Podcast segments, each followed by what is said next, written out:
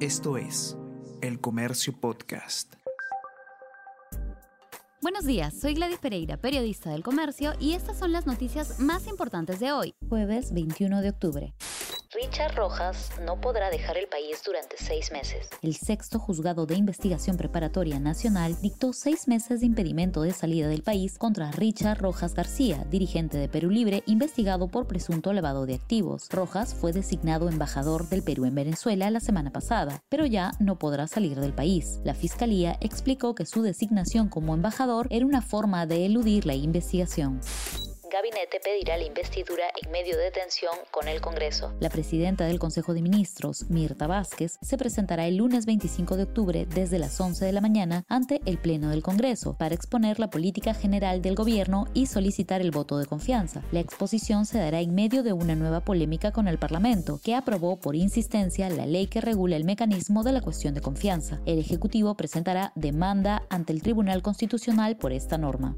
Más de 93.000 profesionales de la salud ya tienen tres dosis de vacunas. Hasta el 19 de octubre, 93.757 profesionales de la salud de la primera línea recibieron la dosis de refuerzo de la vacuna de los laboratorios Pfizer y AstraZeneca. Esta cifra equivale al 22% del personal de primera línea. El promedio de terceras dosis brindadas al día es de 18.751. Si se mantiene este ritmo, en 19 días todo el proceso para este personal estaría concluido. Senado brasileño señala a Bolsonaro por nueve delitos. El presidente de Brasil, Jair Bolsonaro, uno de los líderes más reacios a aceptar la gravedad del COVID-19, ha sido acusado por una comisión del Senado de su país de crímenes contra la humanidad por su errática gestión de la pandemia. Comisión pide inculparlo por delitos como infracción de medidas sanitarias preventivas, charlatanería médica, uso irregular del dinero público, entre otros. Luego de Estados Unidos, Brasil es el país con mayor mortandad por COVID-19. Ya son más de 600.000 los fallecidos.